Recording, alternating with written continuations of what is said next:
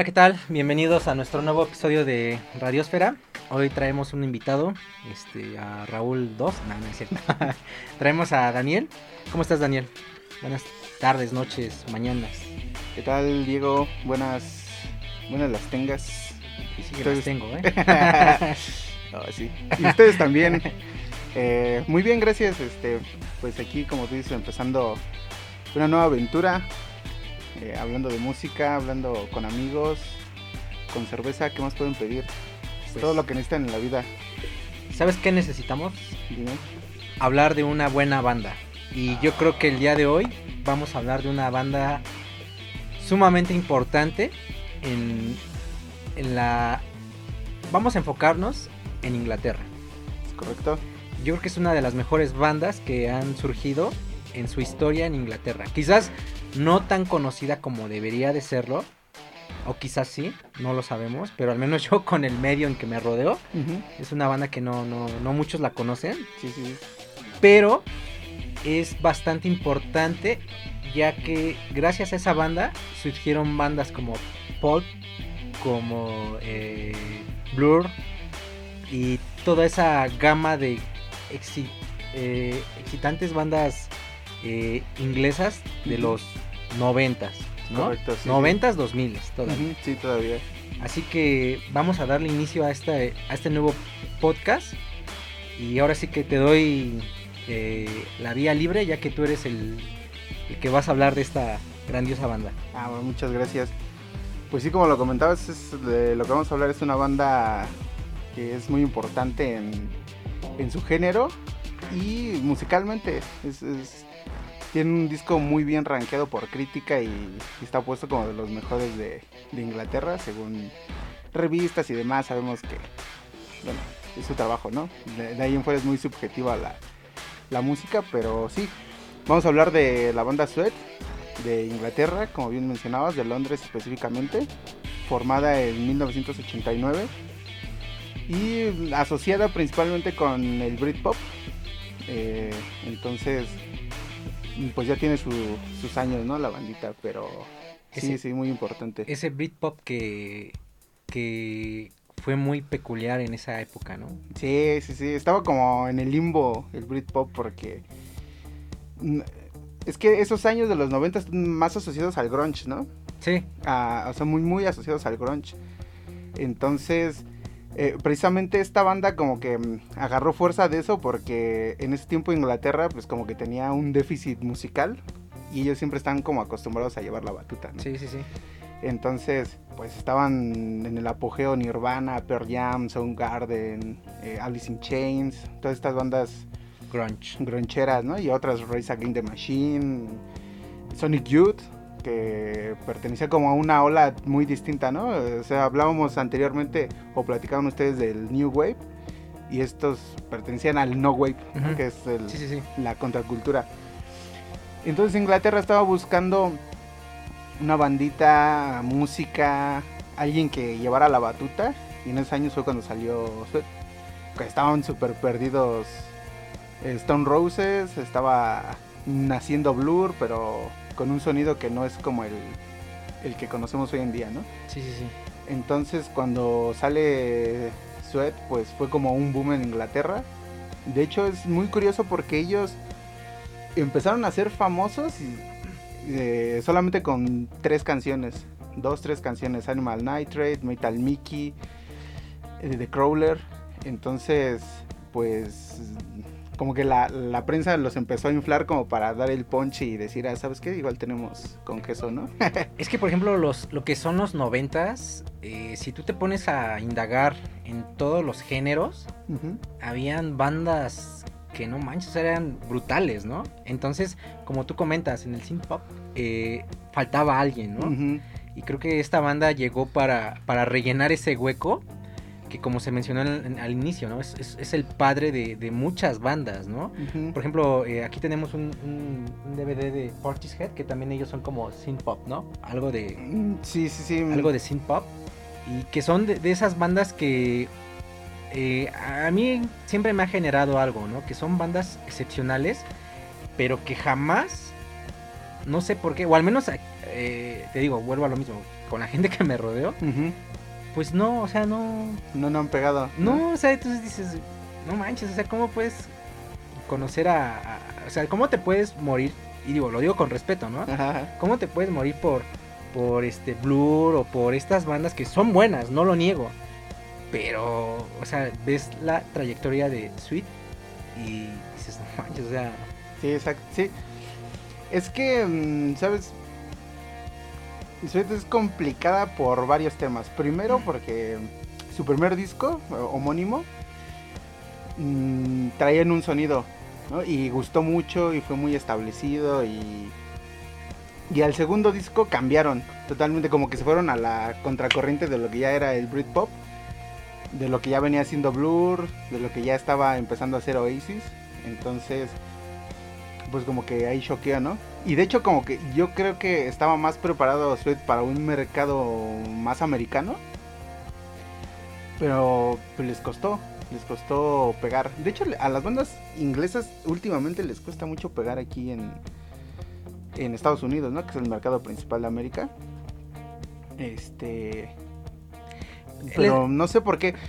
Mm, no sé, yo tengo la idea de que es porque es un sonido muy... Muy liviano para lo que están acostumbrados los gringos. Fíjate que sí te doy la razón que les cuesta mucho como pegar en América, pero últimamente yo también me he percatado de que las bandas actuales británicas pegan mucho en lo que es, eh, vamos a llamarle México y Sudamérica. Sí, sí, sí. Por ejemplo, tenemos a Falls, que es británico, pegaron enormemente, los Editors, y infinidad de bandas que, que, que han pegado, que quizás en América las llevan a festivales, pero empiezan a tocar ellos a 3, 4 de la tarde, ¿no? O sea, como abriendo, abriendo, ¿no? sí, sí, sí. Y por ejemplo, aquí los traen a México y cierran los festivales, ¿no? En algún momento en un video latino yo fui, eh, creo que el aniversario, trajeron a los Editors y a Falls. Desgraciadamente, y lo digo así porque tocaron a la misma hora. quizás 20 minutos. Entonces, sí, sí, sí. dices, puta, ¿a quién voy, no? Fuimos a ver un rato a, ver a, los Editors. Y córrele a ver a Falls, ¿no? Porque Falls la verdad trae un espectáculo sumamente cabrón. Es correcto, sí, sí, sí. Yo hubiera ido a ver a Editors, sinceramente, me gustan más que Falls, pero Falls está muy chido igual, está muy, muy chido. Pero, así que ya regresando al tema de, de Sweet, pues sí, sí les costó ahí pegar, ¿no? y después eh, cambiaron de formación, han cambiado de formación mil veces, el que regularmente sigue es la voz, bueno, es el que sigue, y el baterista. Eh, hablando de eso, pues eh, vamos a dar unos datos de la banda. Eh, los integrantes, en voz está Brett Anderson, en guitarra al inicio era Bernard Butler, en bajo era Matt Osman y en batería es Simon Gilbert. de ellos, pues el bajo y guitarra no han estado cambiando, cambiando, cambiando y siguen como la base principal de, de Sweet es eh, Brett Anderson y Simon Gilbert. el vocal y, baterista. Que es bueno porque pues, el vocal, y hace rato lo hablábamos, ¿no? Fuera de, fuera de cámaras, es tiene una voz muy particular. Y es de esas voces que te gustan o no te gustan, ¿no? Eh, sí. Eh, es, así. Es, es, de esas voces que la amas o la odias. Entonces, y la batería pues es consistente en los, en los discos.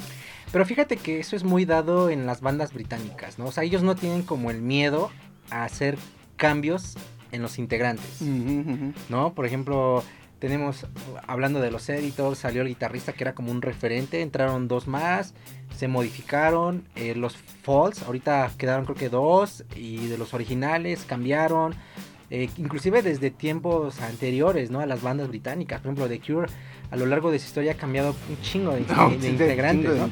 Pero se mantiene, ¿no? Y quizás, y, por qué es esto? Porque creo que tienen bien definido lo que es este, pues vamos a llamarlo liderazgo, ¿no? La mente maestra, ¿no? En este caso, eh, el vocalista de Sweet, eh, Brett Anderson. Brett Anderson. Eh, se ha, ha sabido mantenerse como en sus ideales, ¿no? Y- Ajá. Y, llevar a cabo la banda o su banda a donde él quiera. Y no es algo malo, No, no, no. ¿no? es- Porque, por ejemplo, aquí en México, un ejemplo, Caifanes. Ay, que salió Marco y dice, ah, es que ya no es lo mismo. Ay, No, o sea, es- quizás Saúl es su idea. Quizás sí hay cambios, porque lo hay. Sí, sí, sí, se siente. Pero eh, se mantienen y siguen a flote, ¿no? Correcto, sí, sí, sí. Entonces creo que eso es muy eh, británico, ¿no? Como el, estar cambiando. Sí, y es bueno. Es bueno, sí, sí. Igual regularmente es por problemas extramaritales, ¿no? Entonces, de hecho, con el primer guitarrista Bernard Butler, como dato para el cotilleo, llegó, estaban grabando su segundo disco, el Dogman Star, y llegó a grabación y ya estaban sus cositas afuera. No manches. Así como de, pues, este, Lo lamento. lo lamento. Ni lo lamento, ¿no? Ni siquiera lo pasaron a recursos humanos. o sea, ya estaba su cheque, finiquito y vámonos, ¿no? Más o menos lo que le pasó a Dave Mustaine con Metallica. Así fue de que, vámonos. De que no, vámonos, ya este, ya no, ya no entras en los planes, chavo, ¿no? Entonces, eh, pues sí, eh, eh, en ese aspecto las bandas o esta banda ha cambiado mucho en integrantes, en sonido también, obviamente. Porque sí, yo creo que se siente mucho cuando un integrante cambia, ¿no? Hasta la ejecución en vivo, Ah, claro. totalmente, ¿no? O sea, yo, yo- podrá tocar las mismas notas, pero el feeling entre cada músico es distinto. Pues fíjate que sí, porque por ejemplo hay, hay bandas que, que nacen con, con su sonido este, y, y que cuando los cambias, eh, pues sí, sí, a, la fanaticada eh, les, les duele, ¿no? Por ejemplo, tal es el caso de Interpol, el bajista este Carlos Dengler. Ajá, sí, sí, sí. eh, sus primeros discos de Interpol, o sea, tú escuchas las líneas de bajos y son Ah, brutales, Estaban ¿no? buenísimas, sí. Y salió y entraron otro, otro bajista que la verdad no recuerdo su nombre. Lo que sí recuerdo que alguna vez lo vi en vivo es una chingaderota como de dos metros. Pero no es lo mismo. Sí, o no, sea, ahí sí dices, híjole. Y ahí pierde, ¿no? Sí, ahí pierde, pero volvemos a lo mismo. Las bandas siguen. Sí, Quizás sí. bajaron. El problema de Interpol que sí bajó un poco o mucho su nivel de sus dos primeros discos que nos traían como muy. Ah, sí. muy- muy- muy bueno. muy cabrones. cabrones. Pero se recuperaron con el pintor. A mí me gustó sí. mucho el pintor. Estuvo muy como que bueno. trataron de regresar al inicio, ¿no? un poquito y ahí ya el bajo lo ejecutó este Paul Banks. Ya dijo, ¿sabes qué? Mejor yo le doy. Ya tengo con qué. Sí. Y, dijo, y, y me gustó mucho el pintor, que fue como que otra vez un subidón de nivel bárbaro, ¿no? Pero sí, así han dado esta banda este que es Sweat y bueno, hay otros eh, eh,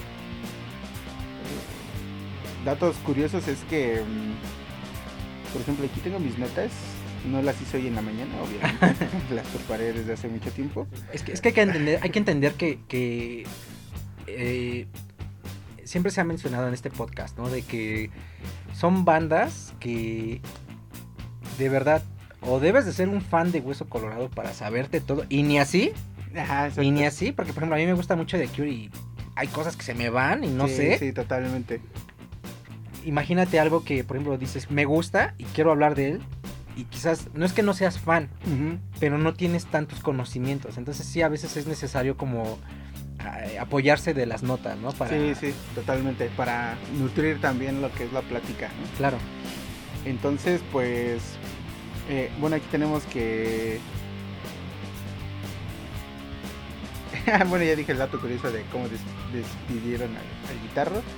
Y otra cosa mu- muy importante son los shows en vivo de, de Sweet. Son muy enérgicos. O sea, es, es que Brett Anderson es... mm, o sea, es un tipo que interactúa mucho con el público. Es un tipo que canta fuerte, que salta, que suda. O sea, es el frontman. De los frontman que me gustan, ¿no? Que tienen un término gringo que le llaman el diving stage. Que es cuando un frontman con... eh, sea, domina al público, ¿no? El, el referente, claro, es Mick Jagger de los Rolling Stones claro. que es un tipo que se pone a bailar y excita a las mujeres y, y hombres por igual. Entonces mueve la masa, corea, venga, vamos. eh, ese tipo de, de- de frontman es Brett Anderson. Entonces eh, sus shows son muy potentes. Eh, suele acabar eh, totalmente sudado, con la voz ya ronca. Entonces es, es- verlos en vivo es garantía. Fíjate que esa es la ventaja de tener un frontman, ¿no? De que, de que no se encargue de algún instrumento, ¿no? Ah, que, sí, que sí. pueda ir y venir en el escenario de un lado para otro. Hay escenarios donde inclusive puedes caminar o ponen como una especie de caminito, por así decirlo, Ajá, y ajá. que puedes este, estar con la gente. Con la gente. Sí, sí, sí. Y, y eso es algo que, por ejemplo, quien no lo ha visto en conciertos de la banda que quieran, que quizás conozcan, que tengan frontman. Por ejemplo, en México un frontman muy conocido, pues quizás Rubén Albarrán de Café Tacuba, Ajá. que es alguien que le gusta mucho este interactuar con el, su público, ¿no? Exactamente. Entonces eso también te ayuda muchísimo como espectador, porque te prende, ¿no? En algún concierto. Sí, sí, sí, totalmente. Sí, es, es muy distinta la experiencia, mm, como mencionamos, de Interpol, que Paul Banks está ejecutando guitarra. Entonces, por lo regular, sus shows musicalmente son muy buenos de Interpol. He tenido la oportunidad de ir a tres de Interpol. Pero mm, la energía no es tanta. Sí. La energía como que es creo una que- banda que llega, se para, toca súper bien.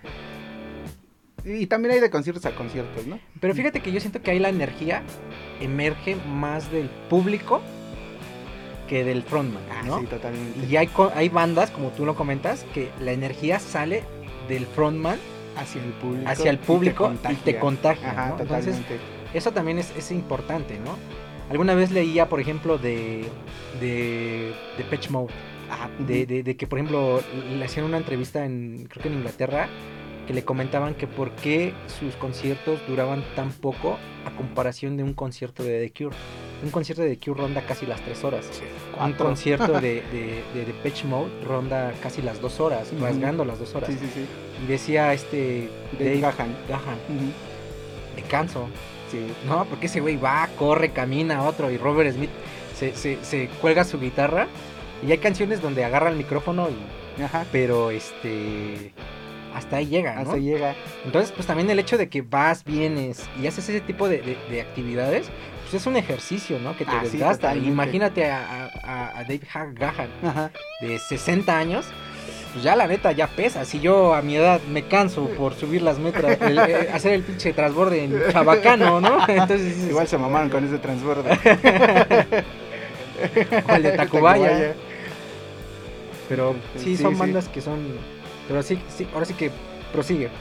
Ajá, sí, entonces, eh, como decíamos, pues Sue tiene este tipo de frontman que es muy enérgico.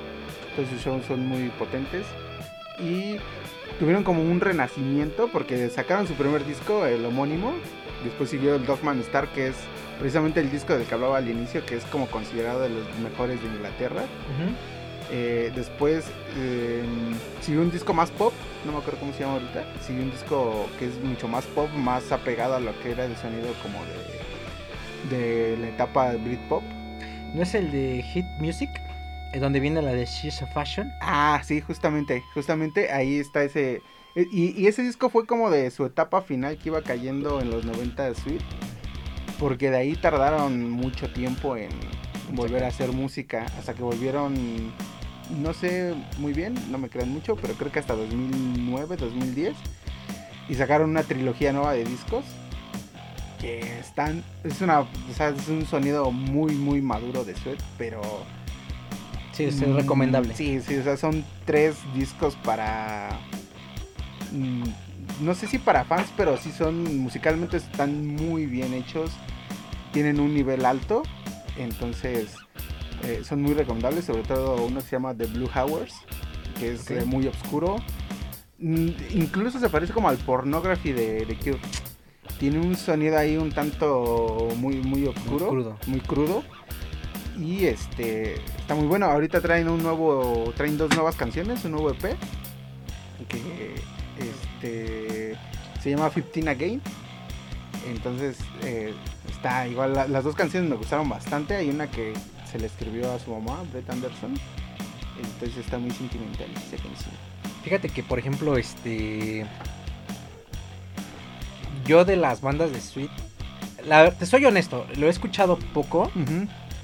Eh, como comentábamos detrás de cámaras, eh, como comentaste al inicio, a, eh, a muchos les gustará su voz, a otros no tanto. Yo soy de los que no tanto. No tanto, sí, sí, sí. eh, pero por ejemplo, a mí una de las canciones que más me gusta es la de She's of Fashion. Se me hace una excelente canción. Tú me comentabas precisamente que es como que de la, del disco más popero, Más popero, sí, totalmente. pero quizás yo, a mí me gusta como ese tipo de bandas, ¿no? Como un poco más poperas. Pero eso no, no, no quita que sea una excelente banda, ¿no? Y, eh, son bandas que raramente quizás no son tan conocidas, al menos volvemos a lo mismo, como a mi entorno, Ujú. pero que si llegaran a reunirse y a venir a México, llenan, Sí, sí, sí, ¿no? sí. o sea, sí, sí. llenan pueden abrir dos, tres fechas y siguen llenando. Entonces son bandas que tienen un poder, perdón, una presencia muy cabrona, ¿no? Sí, sí, justamente.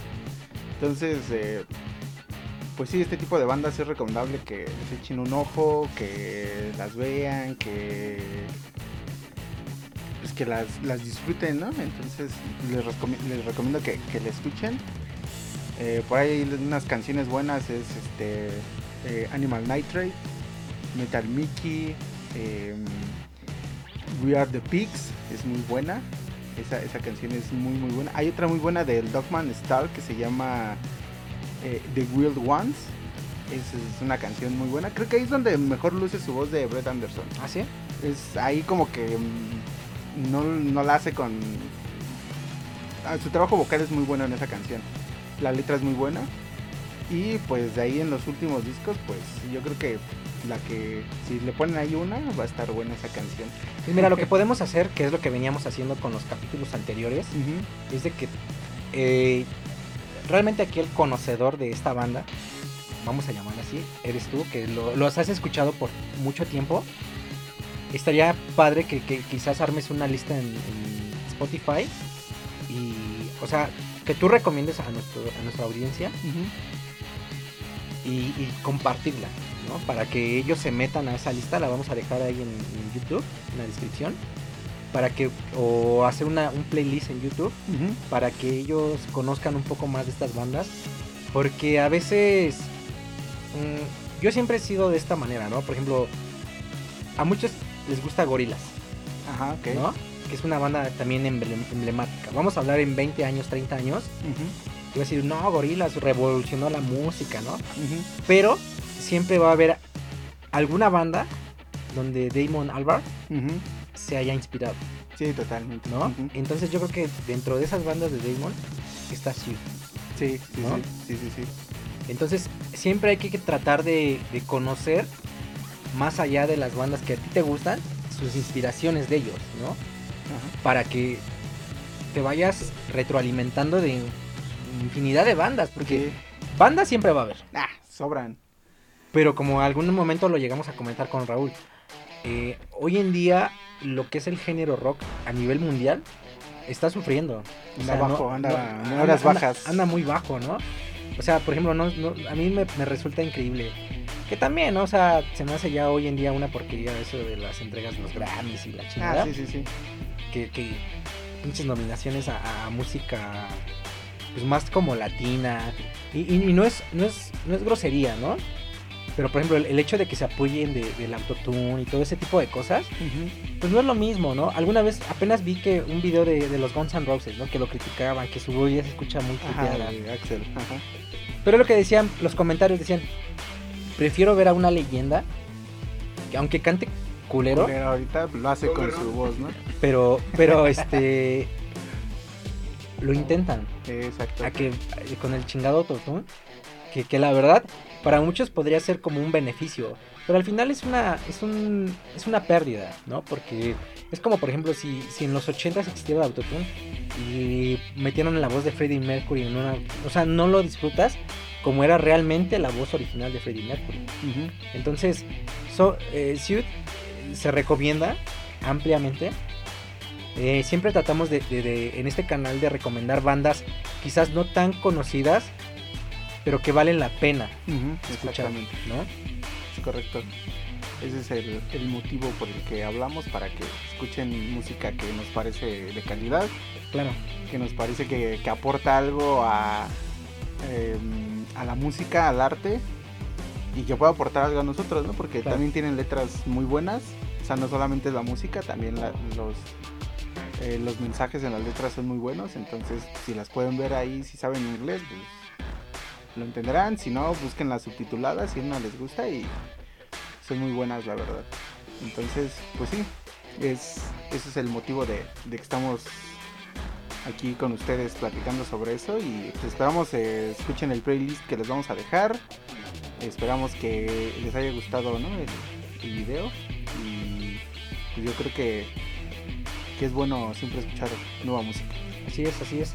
Esperemos y como dice aquí este Daniel que nos, ayuden. Eh, igual como venimos cada video diciéndolo, compartan, ayúdenos a, a que esta comunidad crezca, se eleve. Entonces, por favor, amigos, conocidos, familiares, abuelita, por favor, comparte este video. Eh, y pues bueno, esto sería todo de nuestra parte. Esperemos y hayan pasado un excelente día con nosotros. Y gracias por vernos. Así que pues, nos vemos hasta la próxima. Y espero y se encuentren bastante bien. Hasta luego. Nos vemos.